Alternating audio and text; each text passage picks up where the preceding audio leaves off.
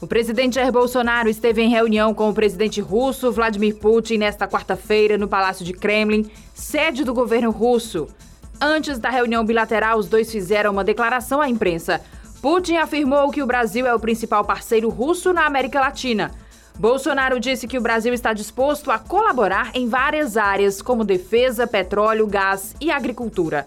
O presidente do Brasil disse acreditar que os dois países podem crescer muito com a relação bilateral e agradeceu o indulto dado ao brasileiro que estava preso na Rússia até o ano passado. Após a reunião com o presidente russo, o presidente brasileiro se encontrou com o presidente do parlamento russo.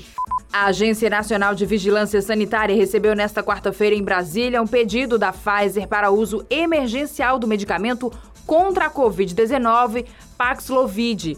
Segundo a farmacêutica, os estudos demonstram que, quando administrado no início da infecção, o Paxlovid, que é do tipo antiviral e de uso oral, tem a capacidade de reduzir os casos de hospitalização e mortes.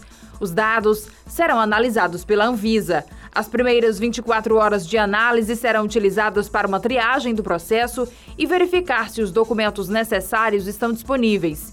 Se houver informações importantes faltando, a agência pode solicitá-las ao laboratório. No último dia 19 de janeiro, a Anvisa e o laboratório já haviam realizado uma reunião de pré-submissão do produto, etapa anterior ao envio formal do pedido pela empresa. Quase 17 milhões de brasileiros com direito a receber valores esquecidos nos bancos não consultaram o site do Banco Central.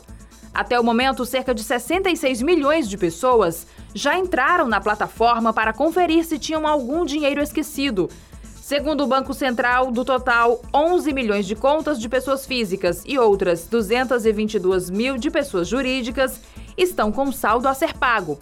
Faltam até o momento 16 milhões e 700 mil pessoas e empresas consultarem o sistema de valores a receber. Na prática, 8 em cada 10 consultas não encontram nada esquecido nas contas bancárias. Nesta primeira fase foram liberadas consultas a um total de 4 bilhões que devem ser pagos a 28 milhões de pessoas, a grande maioria correntistas individuais. Apenas 2 milhões são pessoas jurídicas.